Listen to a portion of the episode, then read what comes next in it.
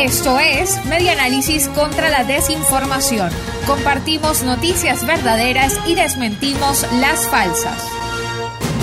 Reconstruyendo la información para la democracia, Protección Civil Táchira llegó a tope de su capacidad para traslados. El director de Protección Civil del Estado de Táchira, Jaibert Zambrano, informó a Radio Fe y Alegría Noticias que debido a la altísima cantidad de traslados que han hecho últimamente de pacientes de COVID-19, ya fue rebasada su capacidad de viajes.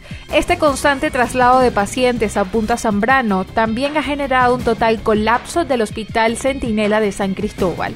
Los viajes de las ambulancias de protección civil y de organismos privados se realizan desde diferentes municipios tachirenses como Ceboruco, Junín, Capacho y Ayacucho.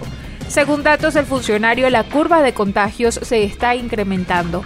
En el Hospital Central todas sus camas están ocupadas. Debido a este cuadro, Zambrano le pidió a la población que se queden en sus casas. Se les pide usar el tapabocas correctamente, mantener el distanciamiento social y el lavado de manos. El personal sigue trabajando 24 horas al día.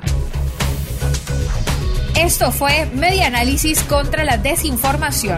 Síguenos en nuestras redes sociales, en Twitter e Instagram en arroba medianálisis y nuestra página web medianálisis.org.